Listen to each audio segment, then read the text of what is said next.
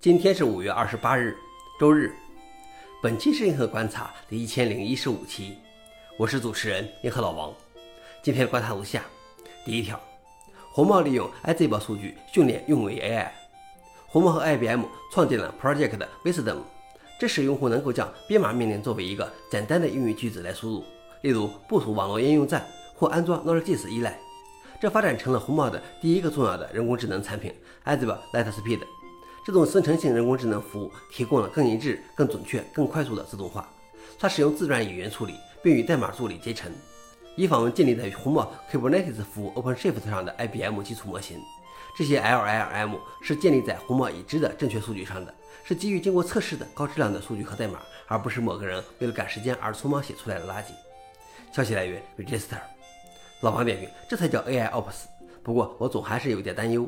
LLM 这种模型，即便是在可信的数据上进行训练的，偶尔也会有幻觉出现，那对于用维可能就是灾难了。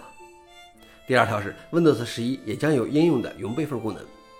智能手机用户长期以来一直享有云备份和恢复的功能。你可以购买一个新设备，在第一次启动时，只需登录你的平台账户，从云备份中选择恢复我的应用程序。而现在，Windows 十一也就能做到这一点。微软在 Build 2023上宣布了这一功能。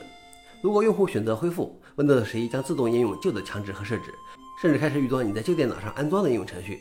一旦用户进入桌面，他们会看到任务栏中已经有了他们之前编注的所有应用程序，点击它们将从微软商店自动下载。消息来源：Windows Center。老王点评：这种功能我们在智能手机上使用的怡然自得，可是为什么换成 Windows 我就觉得那么不放心呢？最后一条是亚马逊关闭其中国的安卓应用商店。在亚马逊将其 Kindle 电子书阅读器撤出中国十一个月后，他又宣布在中国关闭其安卓应用商店。这个安卓应用商店几乎没有人使用，他为其基于安卓的 Fire 平板提供了应用市场。这个平板每年在全球销售约一千六百万台，而在中国销售更少。此外，亚马逊的安卓应用市场上的应用也提供给 Windows 的安卓子系统。消息来源：Register。老王点评：反正也没人使用。不过，对于 Windows 的安卓子系统用户，可能下载应用就麻烦了。但这个可能也没啥人用。以上就是今天的硬核观察。想了解视频的详情，请访问随附链接。谢谢大家，我们明天见。